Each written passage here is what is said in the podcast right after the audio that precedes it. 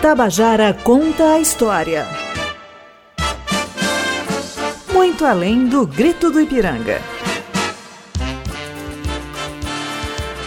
Bom dia, caros e caras ouvintes. Estamos iniciando mais um episódio do nosso programa Tabajara Conta História. Muito além do grito do Ipiranga, um mergulho nos 200 anos da independência do Brasil, os fatores revelados e ofuscados na história. Hoje iremos transmitir o episódio 8, Japodês da Pátria Filhos, as festas que rememoraram a independência.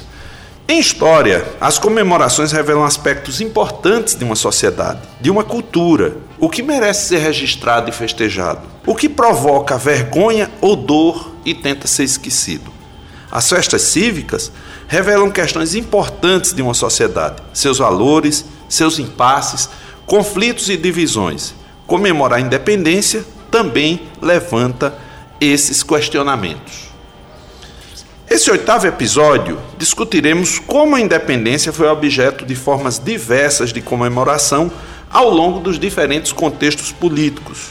Como a monarquia via independência, como a república a representava. Este programa é um produto da Rádio Tabajara, emissora que integra a empresa paraibana de comunicação em parceria com a Universidade Federal da Paraíba e o Instituto Histórico Geográfico Paraibano. Eu sou Ângelo Emílio, professor do Departamento de História da UFPB, doutor em História pela USP. E para dar continuidade à abordagem especial sobre o bicentenário da independência brasileira, o tema desse episódio é Já Podeis da Pátria Filhos, as festas que rememoraram a independência. E quem participa conosco são os colegas professores uh, Fabrício Moraes, do IFPB de João Pessoa, e Martinho Guedes, do Departamento de História da UFPB. Uh, bom, então, para iniciar esse nosso bate-papo aqui nessa manhã de segunda, né, é, a gente percebe, talvez o nosso ouvinte não esteja assim tão ciente, né? mas que todas as coletividades humanas, as sociedades, elas estabelecem certos marcos de memória coletiva, né? e, eh, inclusive, às vezes se digladiam em torno dessa memória, né? Nem sempre essa memória é festejada, às vezes essa memória é inclusive contestada. Muito além do grito do Ipiranga, um mergulho sobre os 200 anos da independência do Brasil. Desde o início da colonização, nós vamos achar, inclusive aqui na nossa Paraíba, registro de comemorações muito interessantes. No acervo da Câmara Municipal, por exemplo, a gente encontra festas comemorativas de aniversários de reis portugueses, então tinha que ter badalos de sino na cidade, iluminação noturna, essa coisa toda. Aparece uma cerimônia em 1816 da quebra de escudos da rainha Dona Maria I. Ela tinha falecido, então tem todo o cerimonial. Para quem está vendo agora o que está acontecendo na Inglaterra, né? não foi com aquela naquela dimensão, mas enfim, havia toda uma cerimônia né, voltada para isso.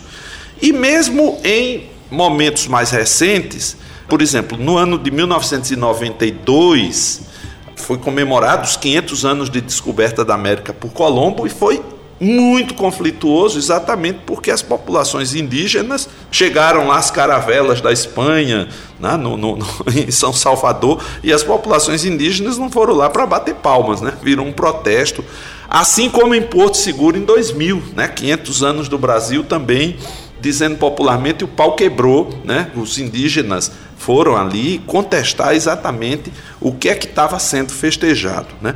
Então, convidando aqui né, o Fabrício e o Martinho, para iniciarem esse bate-papo, né, considerando essa importância social das comemorações, né, como é que a gente pode entender essas festas em torno da independência na época do Império? Quais seriam os marcos mais importantes? Bom dia a todos e todas ouvintes.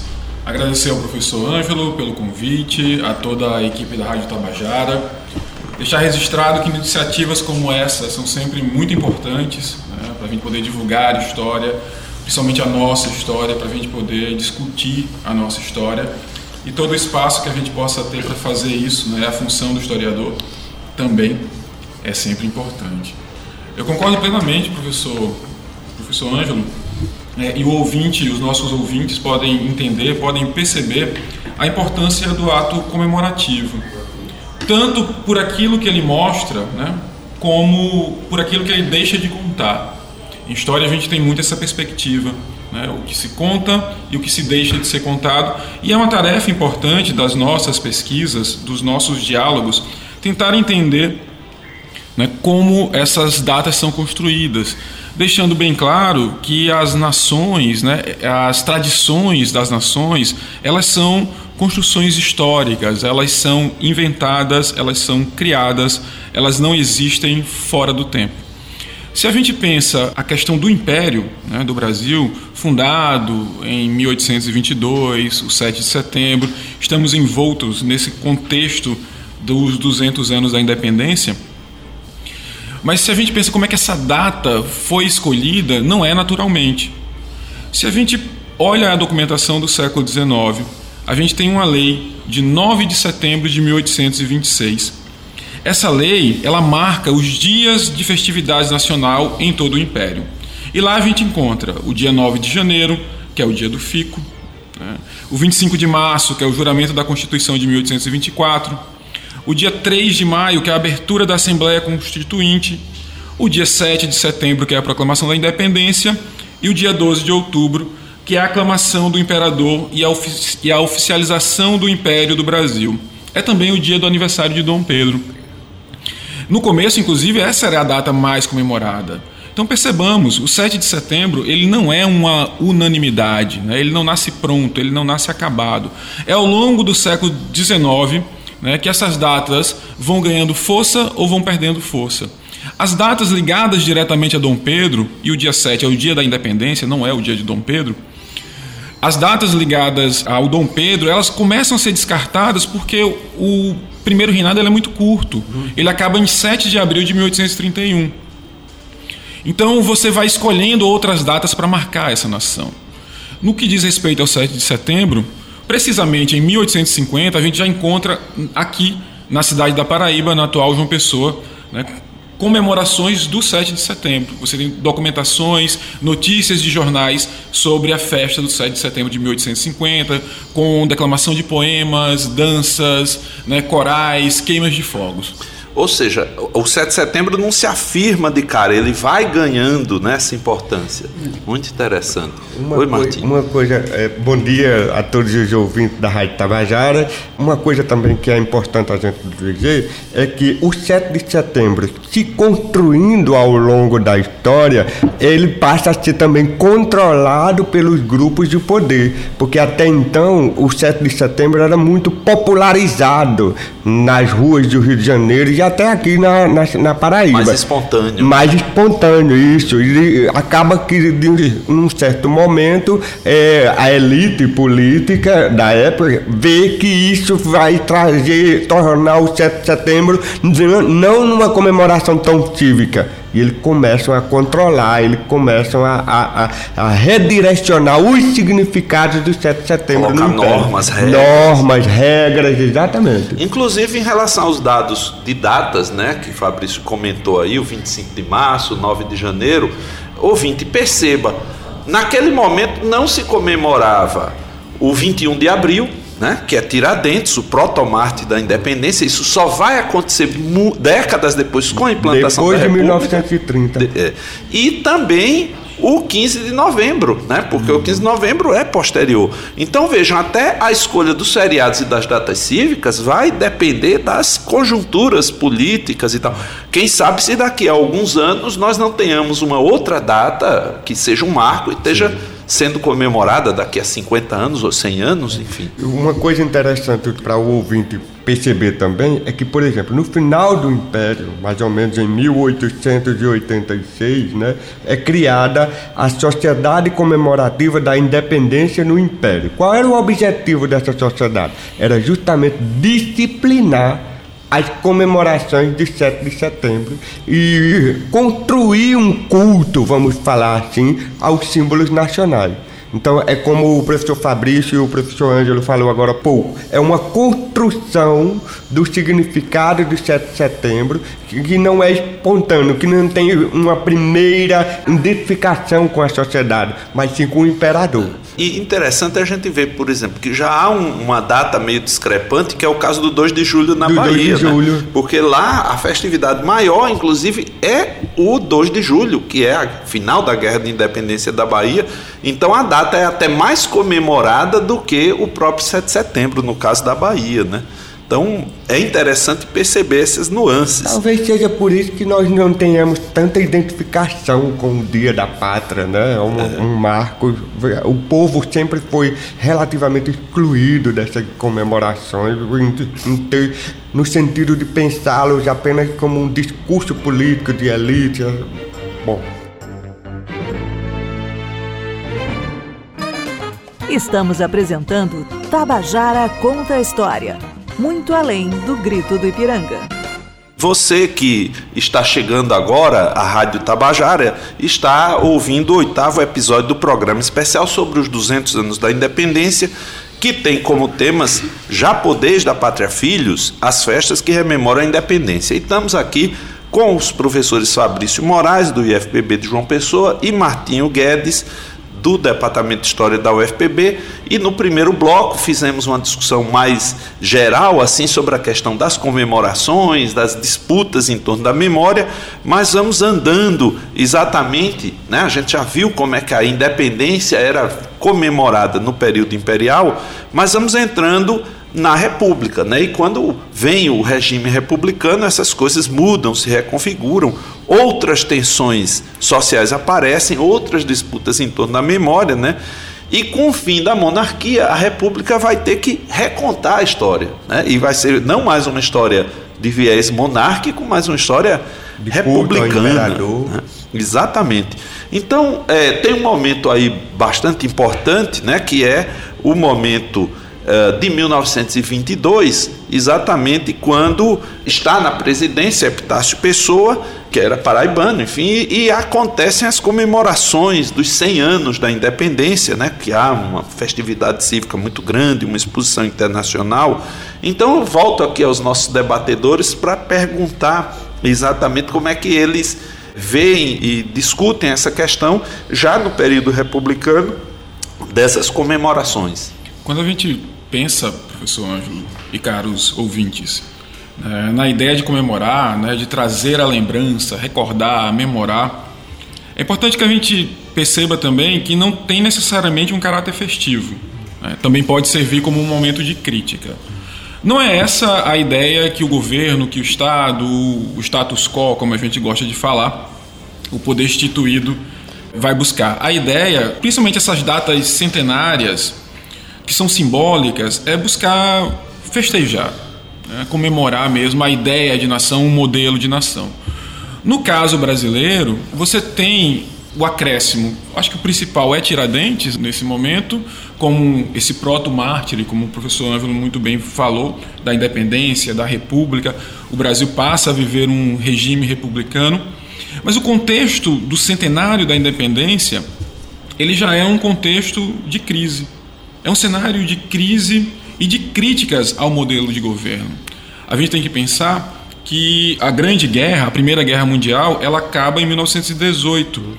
Né? E esse cenário né, de crise econômica afeta a exportação do café. Então isso traz prejuízos para o Brasil.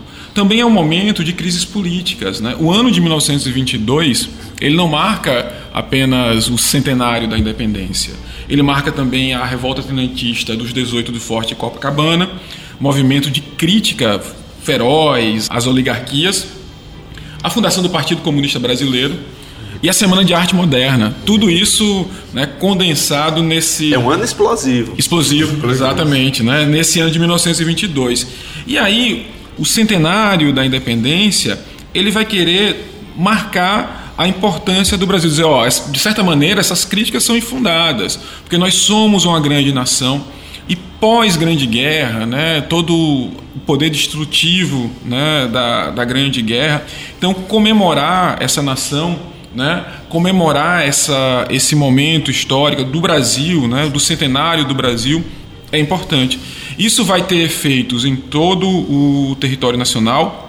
Você vai ter as festividades localizadas aqui na Paraíba, mas no Rio de Janeiro, a grande exposição internacional né, no Rio de Janeiro talvez tenha sido o, ponto alto dessas comemorações, né, uma espécie de vitrine do, do progresso nacional.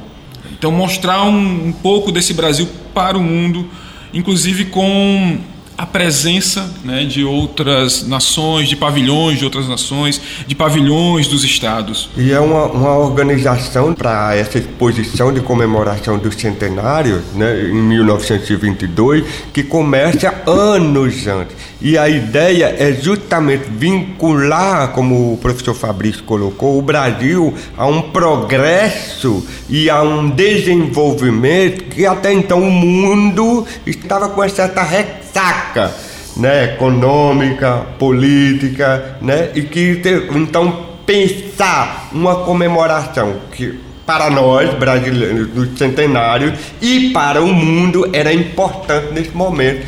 No caso aqui sobre a presidência do Epitácio Pessoa, que era um paraibano. E uma coisa curiosa, ouvinte, nessa comemoração é que o planejamento, o engajamento dos estados e as verbas do poder central destinada a essa comemoração, elas viram caso de, de, de, processos no tribunal, porque a gastança foi grande demais e os resultados também, né, muito, muito vultosos até. Martim, para dar ideia ao nosso ouvinte, né, é, é, pena que não é possível visualizar, eu trouxe aqui ao estúdio o livro de ouro comemorativo do centenário da independência do Brasil e da expulsão internacional. Ouvinte, não é um livro de ouro. de ouro, literalmente, né?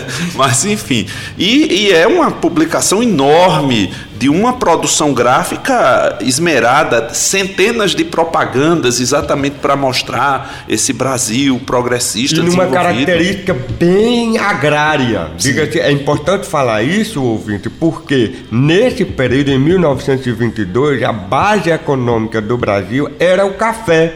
E se recém saído de uma guerra, precisava se restaurar essa credibilidade econômica também. Uma outra questão curiosa, como o Fabrício mencionou, a Semana de Arte de 22, é um momento também de se repensar o que seria esse Brasil. Né? E esse repensar esse Brasil significava também representar dentro desses marcos, que era o 7 de setembro. Ou seja, não se escolhe o ano da Semana não, Moderna à toa, né? É à toa. É, é estratégia. Exatamente. Só para lembrar da importância dessa exposição, né? Os números dela são, são bem impressionantes. Né? Ela é inaugurada no dia 7 de setembro de 1922 e funciona até o dia 2 de julho de 1923. Né? Os números de visitações são mais de 3 milhões e 600 mil pessoas. Para as proporções da época? A população brasileira é na casa de mais ou menos 30 milhões. Uma visitação internacional também, né? É, óbvio que as pessoas poderiam ir mais de uma vez, né? Mas é cerca de, de é 10% né, da população brasileira passou por essa exposição. É massiva, muito massiva. É, e assim, ouvinte, pelos números que o Fabrício colocou, a gente pode ter uma dimensão do que foi investido para que se desse visibilidade ao Brasil e a essa comemoração do 7 de setembro no seu centenário. Passado esse centenário, né, nos anos seguintes a gente vai ter o governo Vargas, né, já a partir de 1930, que também vai dar todo um, um realce nessa questão. Vargas vai, digamos assim, caprichar nessas festividades cívicas. É verdade. Depois de 1930, quando Vargas assumiu o poder, sobretudo com o Estado Novo, o golpe do Estado Novo em 1937, a perspectiva varguista para essas comemorações ela adquire um sentido mais coletivo e de progresso.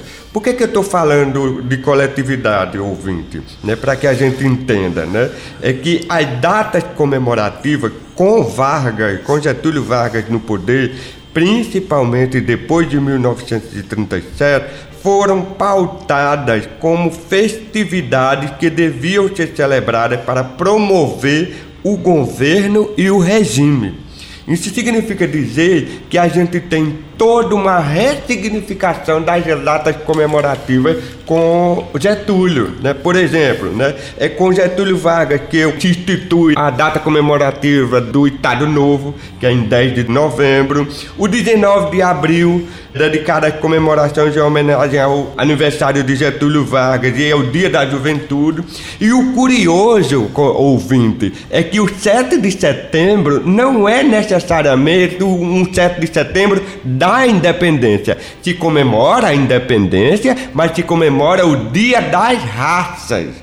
No, durante o Estado Novo. Qual é a ideia? É escantear a história do Brasil no sentido de sua independência? Não, pelo contrário.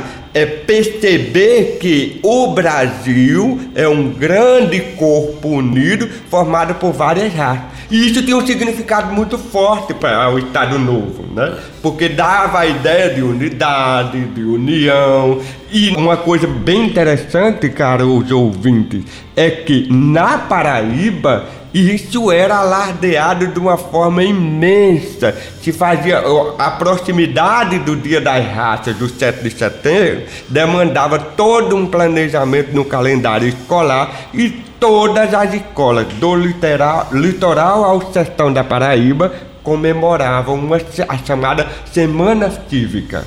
E essa Semana Cívica era alardeada nos meios de comunicação, no jornal A União, em vários é, setores da imprensa e da sociedade com dois propósitos. Comemorava-se o 7 de setembro e comemorava-se também é, o lugar do Estado. Quer dizer, era a promoção de uma identidade ligada e, ao Estado. E nesse momento é fundada uma rádio, que é onde a gente está falando, a Rádio Tabajara, que também participativamente né, dessa produção toda. Você não consegue inaugurar um novo tempo, né, que essa é uma das ideias do Estado Novo, sem alterar esse calendário né? sem alterar as datas cívicas, sem criar novas datas. Né? Mesmo que isso não dure, né? mesmo que isso não permaneça historicamente, como a gente bem sabe, essas datas do Estado Novo elas, têm, elas são bem efêmeras. Mas é importante que o nosso ouvinte, a nossa ouvinte, perceba isso. Né? Inaugura um novo tempo, eu tenho que reorganizar as datas, pensar as datas cívicas, qual é a mensagem que essas datas vão transmitir para a população. Tabajara conta a história. Para você que está chegando agora na Rádio Tabajara, nós estamos transmitindo o oitavo episódio do programa Muito Além do Grito do Ipiranga e no dia de hoje discutindo o tema Japoneses da Pátria Filhos, as festas que rememoraram a independência com a participação dos professores Fabrício Moraes e Martinho Guedes. Então, nos dois primeiros blocos, nós vimos muito como é que essas datas vão sendo retrabalhadas. Né? O 7 de setembro, ora ele tem maior evidência, ora ele tem menor evidência ou ele é visto de uma outra maneira, mas vamos pular aí mais algumas décadas e vamos chegar num momento muito festejado, que é o Sesc Centenário da Independência, né? em 1972 e o Sesc Centenário foi intensamente produzido, teve mini Copa do Mundo, teve Corpo de Dom Pedro que veio para o Brasil, enfim, foi uma verdadeira apoteose, né? Então vamos voltar aqui para o Fabrício, depois para o Martinho, né, para discutir essa questão. 72 é uma data marcante, né, porque a gente já está a ditadura estabelecida em 1964, né, o golpe civil militar de 64 a gente já está no oitavo ano dessa ditadura, o AI-5 né, já foi estabelecido. E a ideia é que a festa, a festa cívica, né, como diz um historiador importante, ela tolera mal a mudança. Né? Ela é uma empreitada de retificação, né, de mostrar aquela imagem da nação. E você ter continuidade nesse projeto, diferentemente da era Vargas, faz parte de todo esse cenário. Então, o que, a gente vai encontrar no Sesc Centenário da Independência? Né? Várias ações de 21 de abril, né, a data do martírio de Tiradentes, feriado nacional até hoje, até o 7 de setembro, inúmeras comemorações que vão né, remeter a um determinado modelo de nação. Trazer o corpo de Dom Pedro é bastante significativo dentro desse contexto. Né? Fazer um desfile né, mórbido, inclusive, né, com esse caixão por todas as capitais né, do Brasil, inclusive aqui na cidade de João Pessoa. Fabrício, eu tinha 5 anos de idade e minha família me levou para ver. Eu vi, assim, nas minhas memórias mais infantis, tá lá o desfile do corpo de Dom Pedro. E isso alardeado, propagandeado, né? então essa é uma ideia muito forte. Existiam de encontros cívicos nacionais justamente para promover essa, esses né? Então, o Sesc Centenário, por mais que Sesc seja uma palavra estranha para a gente, né?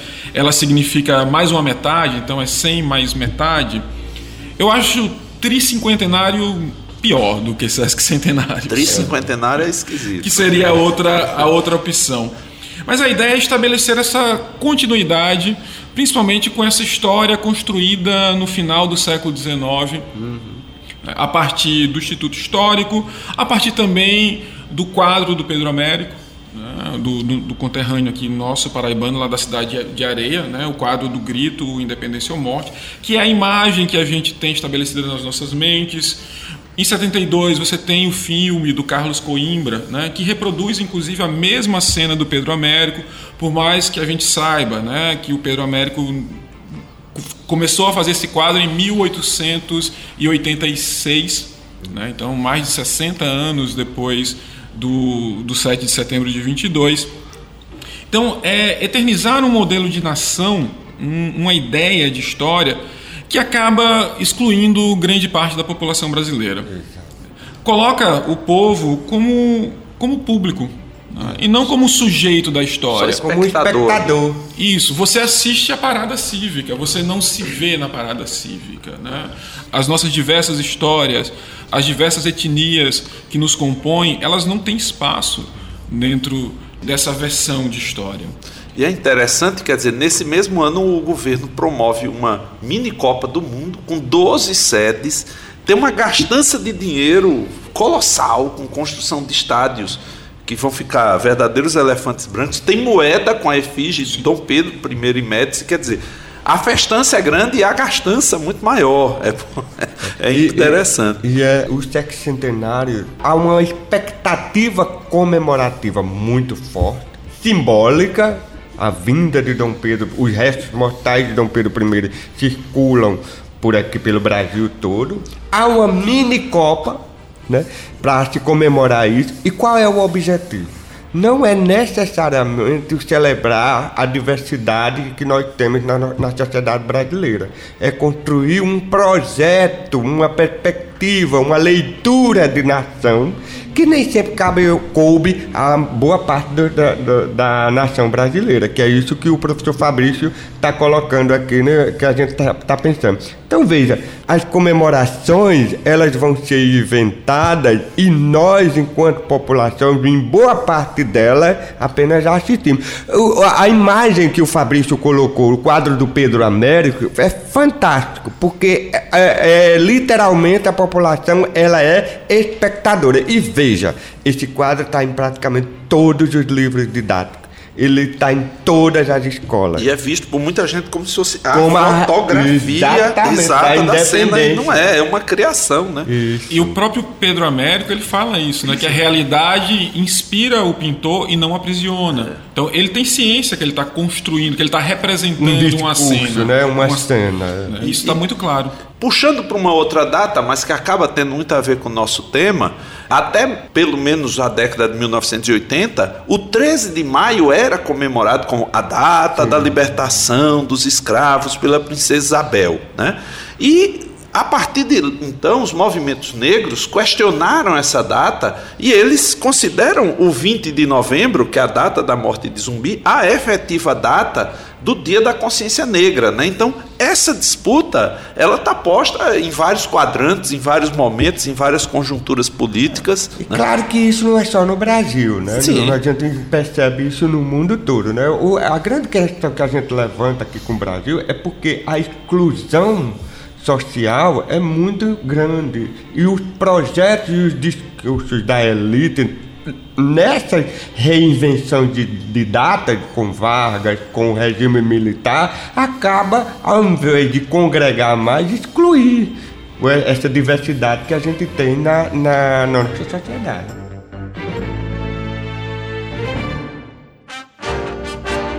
Tabajara conta a história. Muito além do grito do Ipiranga. Recebi aqui, fui presenteado com o livro Pátria Nossa de, a Cada Dia, Sesc Centenário da Independência e a Construção da Nação, do professor Fabrício, né? Então vocês encontrarão nas melhores livrarias do ramo, né? Um trabalho muito instigante aqui do doutorado do professor Fabrício. Com mas, muitas fotos, né? É, legal. Trabalho da Paraíba aqui. E, enfim, e a gente tem, né, importante nas nossas universidades, no IFPB, enfim, nas nossas instituições, tanto na UFPB, UFCG, o EPB, dezenas e dezenas de pesquisas importantes aí que pensam sobre temas diversos e essa oportunidade de estar exatamente é, numa estação de rádio falando para o grande público é algo muito importante e gratificante. É, não porque a gente vai trazer a verdade histórica, Isso. mas no sentido de trazer o debate para o ouvinte e o ouvinte usar aí, é isso, seu senso crítico, para pensar e analisar, qualificar mais esse debate, né? Então, a prosa tá excelente, eu acho que a gente dobraria o tempo, né? com certeza. Com, com certeza, certeza, mas vamos agradecer a Fabrício e a Martinho aqui pelo papo altamente instigante, né? E agradecendo a companhia de todas as pessoas ouvintes que estiveram conosco aqui nessa radiosa manhã de segunda-feira, iniciando a semana com muita disposição, né? Com muita e história. Com muita história para ouvir, para contar e para fazer, né? Enfim. E deixando o convite para estarem conosco na próxima segunda-feira, no mesmo horário das 8 horas pelas Tabajara AM FM e através das redes sociais da emissora. Né?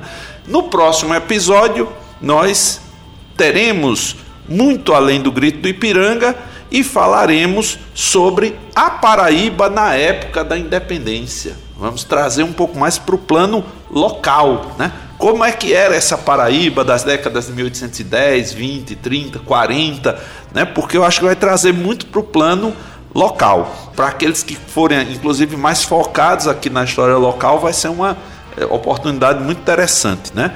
E esse episódio que tivemos hoje contou com os trabalhos técnicos de João Lira, roteiro de Fernanda Gonçalves, edição e gerência de jornalismo de Marcos Tomás.